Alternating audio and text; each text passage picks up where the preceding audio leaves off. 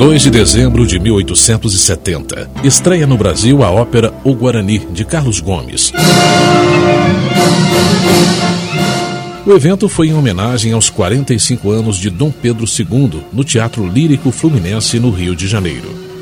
Foi com o maestro Antônio Carlos Gomes que a arte brasileira conseguiu cruzar o Atlântico para se apresentar por toda a Europa. Tanto que a ópera O Guarani estreou na Itália, no Teatro Scala de Milão, em março do mesmo ano, com enorme sucesso. Na ocasião, o compositor, com apenas 34 anos, recebeu o título de Cavaleiro da Ordem da Coroa. A ópera se baseia no romance O Guarani, escrito por José de Alencar.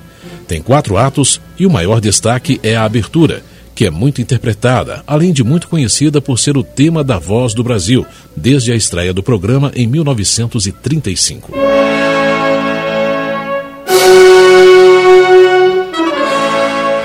A trama gira em torno de Cecília, filha do fidalgo Dom Antônio, que é disputada pelo aventureiro espanhol Gonzales e pelo nobre português Dom Álvaro.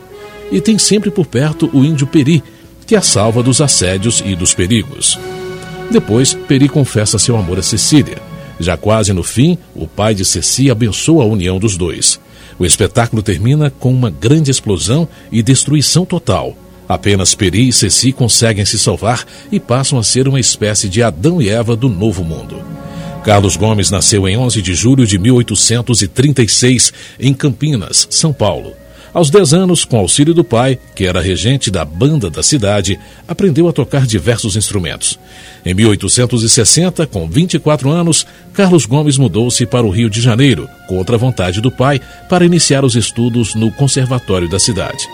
No Rio, conhece Dom Pedro II, que fica encantado com o talento de Carlos Gomes. O imperador torna-se mecenas do maestro e o envia a Milão, na Itália, para se aprimorar na música. Lá ele se casa com a colega do Conservatório de Milão, a italiana Adelina Conteperi, no ano de 1871. Embora a união tenha sido conturbada, tiveram cinco filhos. Três morreram prematuramente. Deprimido pela morte do filho Mário, de apenas 5 anos, Carlos Gomes se separa da mulher em 1885. Doente e endividado, fica viciado em ópio. Volta a morar em 1896 no Brasil e apenas três meses após sua chegada, morre em Belém do Pará no dia 16 de setembro do mesmo ano, aos 60 anos de idade. O Guarani é a única ópera latino-americana que até hoje se mantém em cartaz nos teatros do primeiro mundo. História hoje. Locução José Carlos Andrade. Sonoplastia Messias Melo.